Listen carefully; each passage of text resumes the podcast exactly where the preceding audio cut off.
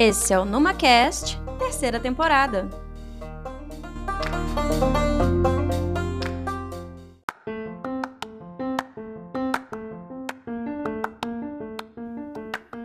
Olá, pessoal!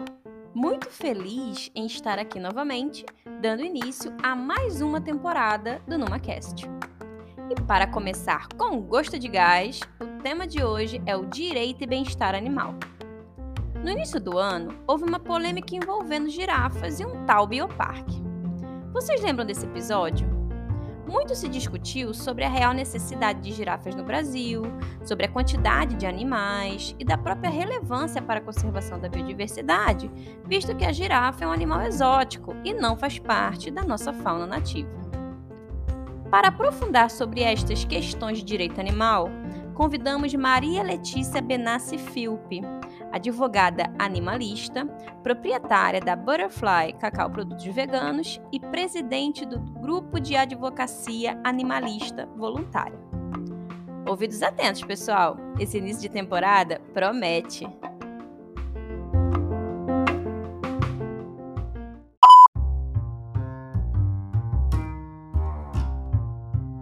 Vamos começar com a perspectiva histórica.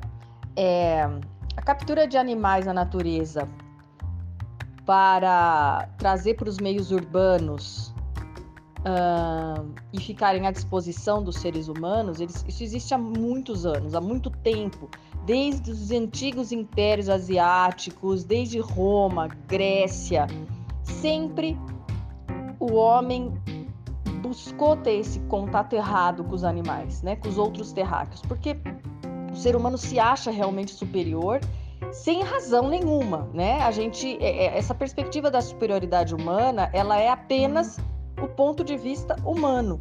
Não existe nenhuma regra biológica, uma regra normativa posta pelos ordenamentos ou transcendental que afirme essa superioridade humana. A superioridade humana, ela existe na cabeça dos seres humanos apenas. O problema é, o ser humano dominou o mundo, de certa forma, é, ele dominou o mundo, mas através da força.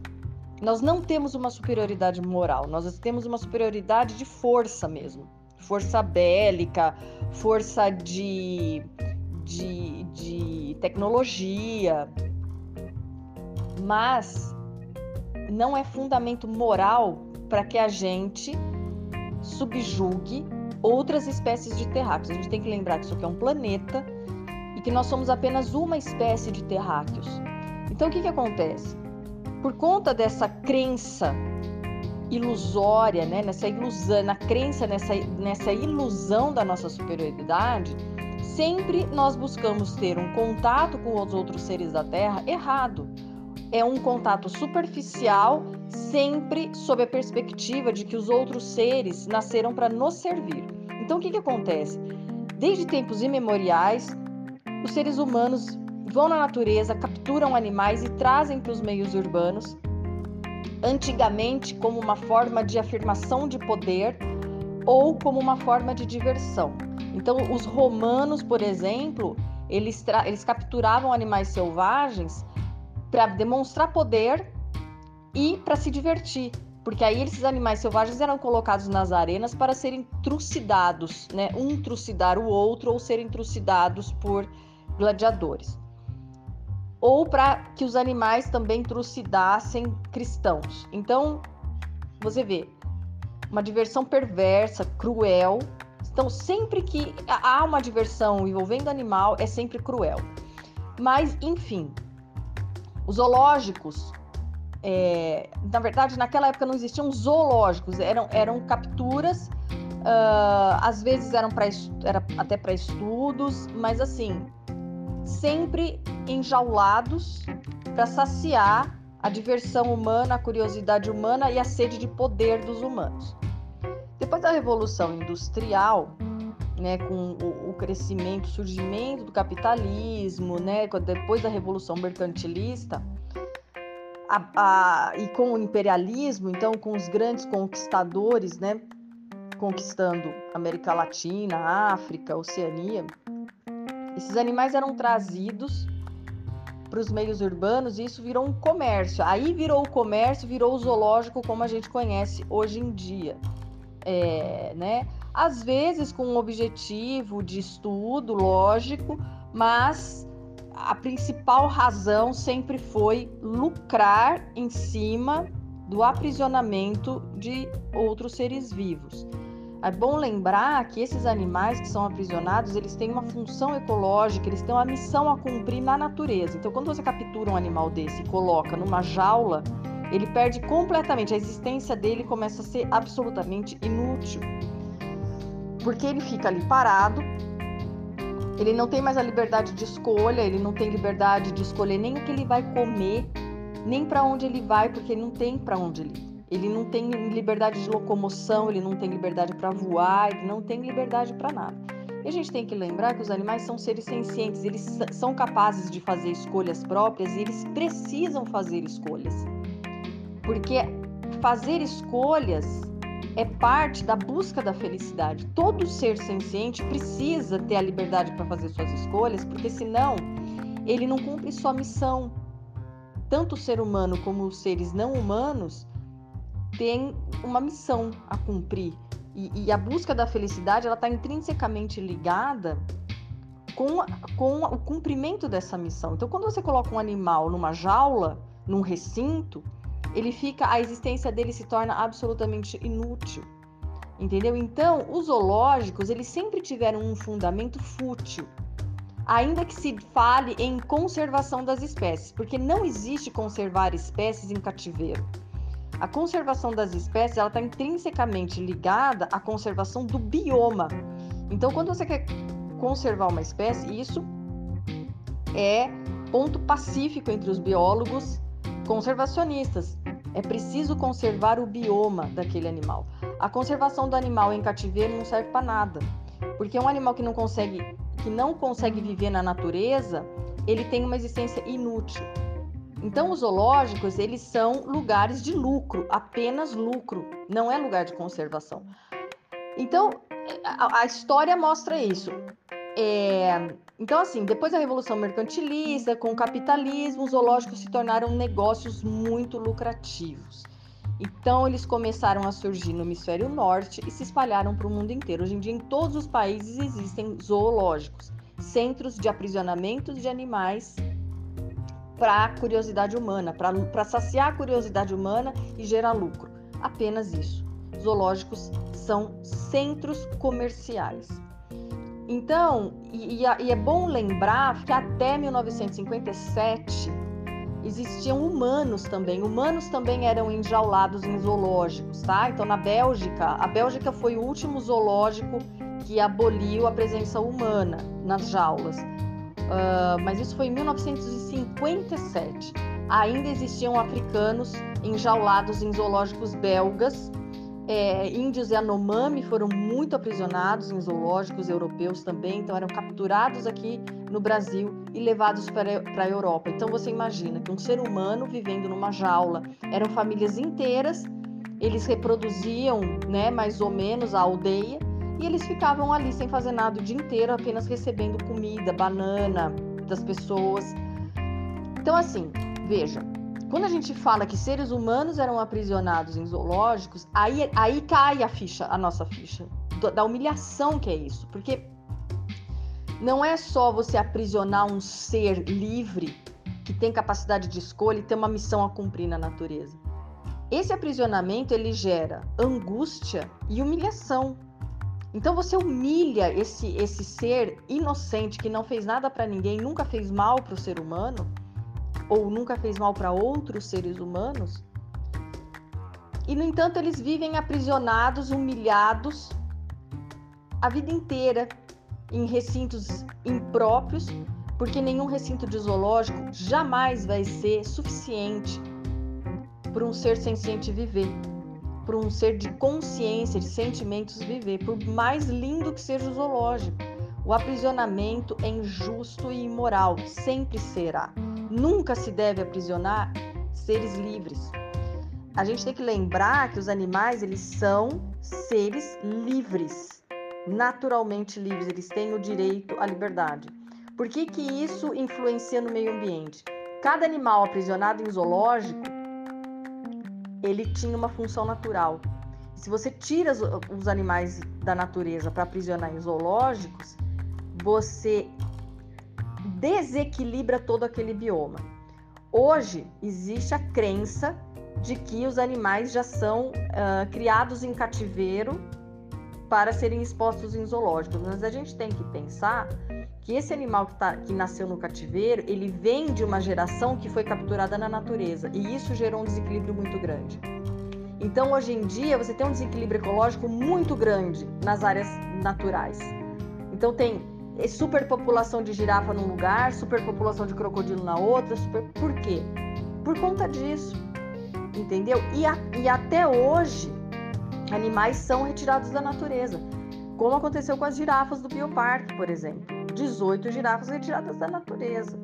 Ainda se faz isso porque ainda é muito lucrativo, é muito mais lucrativo você caçar um animal na natureza do que você criar em laboratório. Você é, é, fazer criadouros né, de animais em laboratório, entendeu? Então é mais lucrativo para eles, é mais fácil. Então a, a questão ambiental é muito forte aí.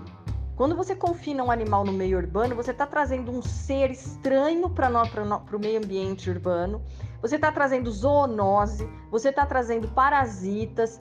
Ah, essa relação do animal selvagem com o ser humano dentro da cidade, que a cidade é, é um local de confinamento, isso gera muitas zoonoses, muitas doenças que a gente não sabe a consequência. A, a, a pandemia de Covid é um, é um grande exemplo disso.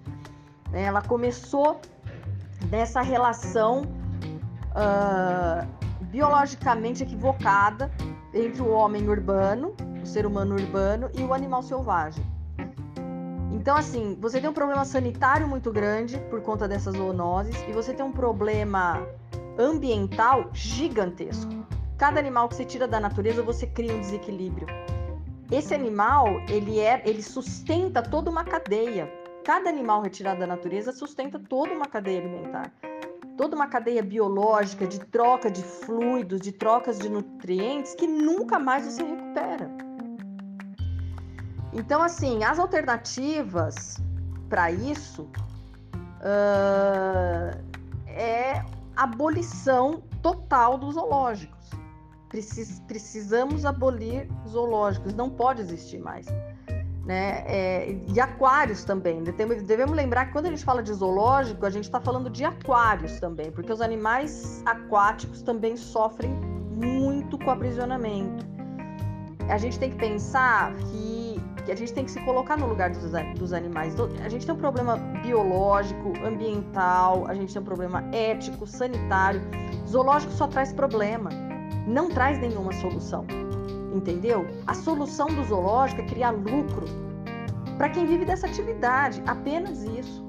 E não é educação ambiental você olhar para um animal depressivo que está numa situação deprimente.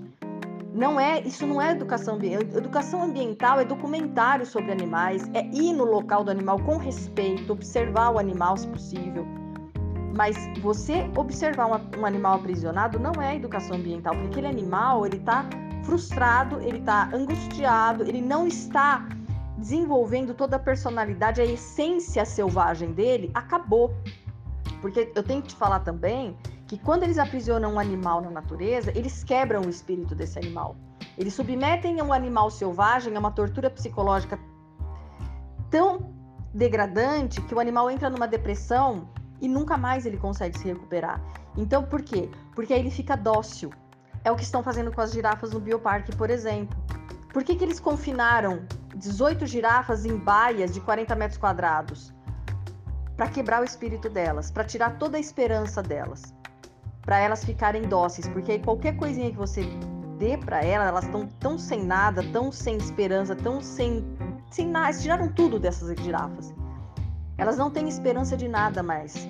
Então, qualquer coisinha que você dê para elas, elas vão aceitar. É assim que se quebra um espírito de um animal. E é assim que os zoológicos fazem. Então, é, o problema ético é muito grande. Então, assim, os zoológicos têm que acabar. não pode existir mais. É, é muito primitivo, é muito precário, eticamente é inaceitável, é imoral. Uh, então, assim, você fala, ah, mas o que que faz? Esses animais que já vivem em zoológico, eles têm que, primeiramente, acabar com a exposição pública, porque pelo menos parte da humilhação você já você já extingue. E esses animais, como eles não podem mais voltar para a natureza, porque o espírito deles já foi quebrado, eles precisam viver em santuários. Então, todo dono de zoológico hoje deveria ser obrigado, principalmente para compor o dano ambiental que ele causou, porque na lei brasileira existe a composição dos danos ambientais, entendeu? Então, para compor esse dano ambiental, ou seja, para recuperar ou tentar recuperar o dano ambiental que eles causaram, eles têm que ser responsabilizados a manter esses animais, em, infelizmente, em cativeiro, mas num, num espaço que seja suficiente para ele caminhar, para ele desenvolver laços de, afetivos com outros da sua espécie e sem exposição pública, sem lucrar em cima desses animais, sem vender, trocar, alugar ou comprar outros animais, entendeu? É, extinguir a atividade lucrativa em cima deles e deixá-los vivendo em paz para o resto da vida. Entendeu? É isso que tem que fazer num primeiro momento. Num segundo momento, proibir completamente essa questão de captura, de venda, de reprodução em cativeiro. É, a exploração do animal precisa acabar para a diversão humana.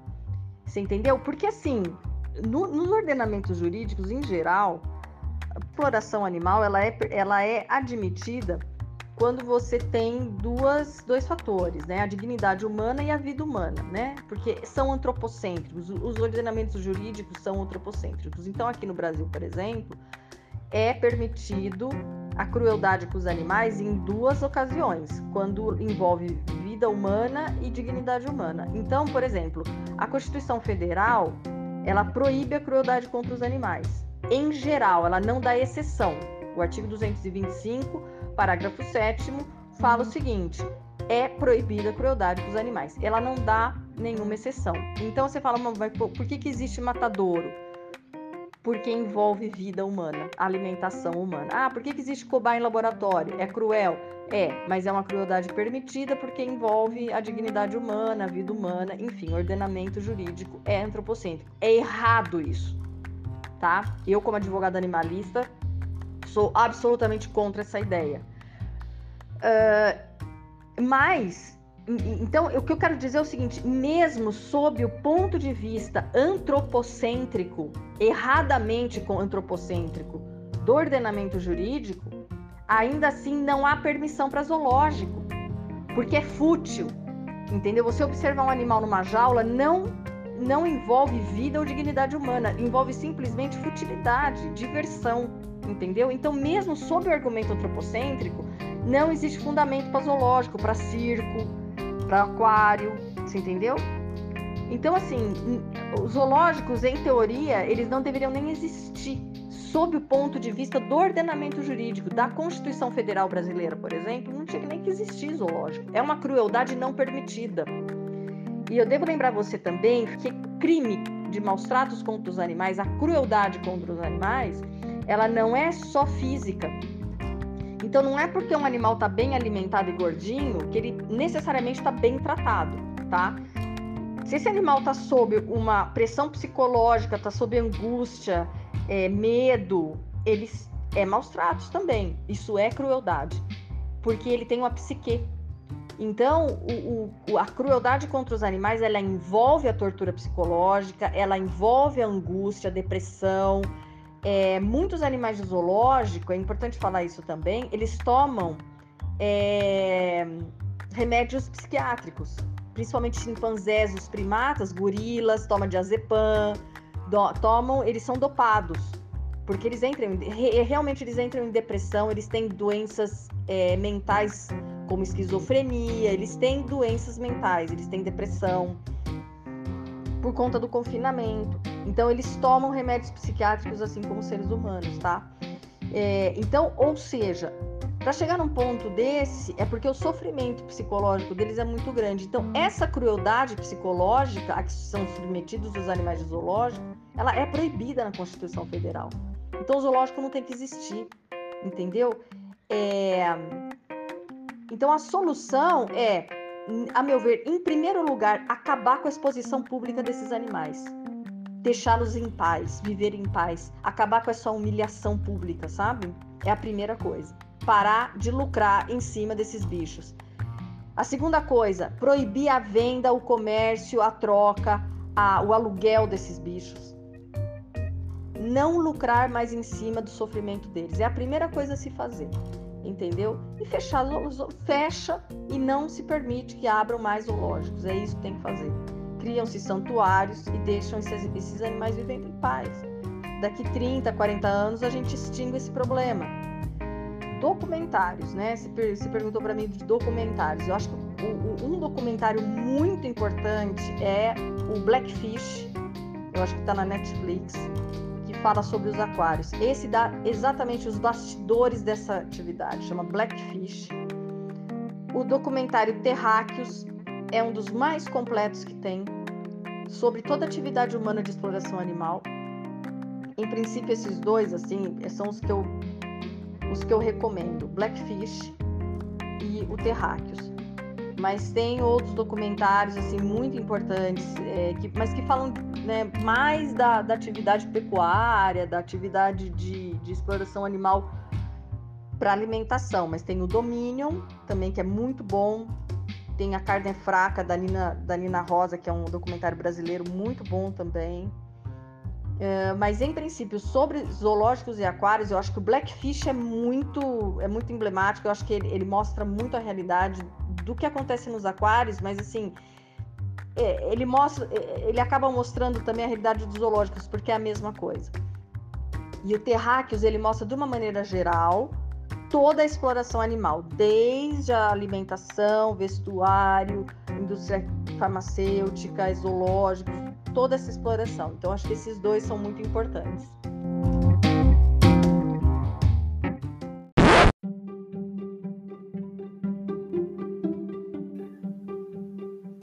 Que revelador esse discurso, não é, pessoal?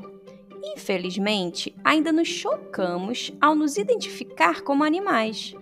Somos uma espécie animal, assim como todas as outras que vivem nos diferentes ambientes. E assim como nós temos direito, todas as outras espécies também o têm. Nada mais justo, não é verdade? Agradecemos a Letícia pela profunda e esclarecedora discussão e a definição de nossa essência animal. Encerramos por aqui, pessoal. Aguardo vocês na semana que vem. Cuidem-se e fiquem bem. Um ótimo final de semana. Um cheiro!